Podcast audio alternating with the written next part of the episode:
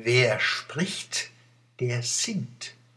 Noch einmal, Mannen oder Monnen, Dande oder Donde, Kansch oder Konsch, Hans oder Hons, Ranze oder Ronze. Eigentlich ist es ganz einfach. Das schriftliche Alphabet besteht aus starren Zeichen. Ein A ist ein A, ein R ist ein R. Unser Alphabet hat 26 Buchstaben. In unserer schönen Hochsprache mehr noch, aber in den klangvollen Dialekten gibt es tausende von Lauten. Diese akustische Vielfalt kann schriftlich nicht exakt wiedergegeben werden, selbst wenn wir Dutzende von Zeichen dazu erfinden würden. Lautschriften kommen der Aussprache eines Wortes am nächsten. Viele können aber diese Schriften nicht flüssig lesen oder gar schreiben. Und auch Lautschrift kann nur nachsprechen, wer den Klang des Wortes ungefähr kennt oder Klangerfahrungen in der betreffenden Sprache hat. Sonderschriften ändern nichts daran, dass Sprechen heißt, Zeichen und Laute klanglich interpretieren. Selbst Notenschriften können nur Grundlagen bieten, die durch Auslegung umgesetzt werden müssen. Laute sind dynamisch. Wir können sie dehnen und beschleunigen. Sie können hart und weich klingen, eng und geräumig sein, trocken und saftig.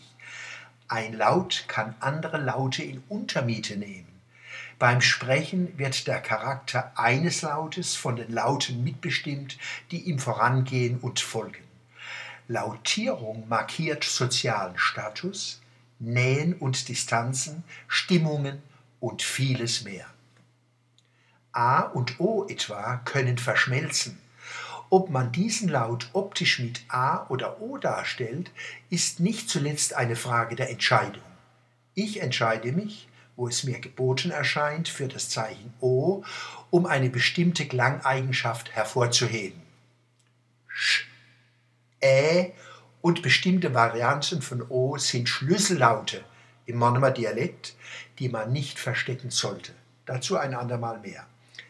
Das R sprechen manche Dialekte rollend mit der Zunge. Die Mannheimer sprechen ihr R im Rachen, oft ein Laut, für den es definitiv kein Zeichen im Alphabet gibt. Und doch müssen wir es irgendwie darstellen. Oder es erzeugt eine OA-Folge wie in Woscht und Doscht. Im Dialekt suche ich nicht den Schutz und die Nähe der Standardsprache. Meine Lust an der Mundart beziehe ich auch aus den melodisch-rhythmischen Kontrasten zu ihr, ohne sie deshalb abzuwerten.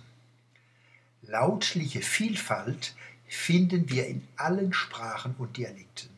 Sie bildet die Grundmusik im Alltag der Menschen weil ich Sprache, besonders unser schöne Monomer Mutterspruch, vor allem als musikalisches Ereignis erlebe, plädiere ich für die stärkeren, tieferen, breiteren Varianten, für die weniger an der Standardsprache domestizierten.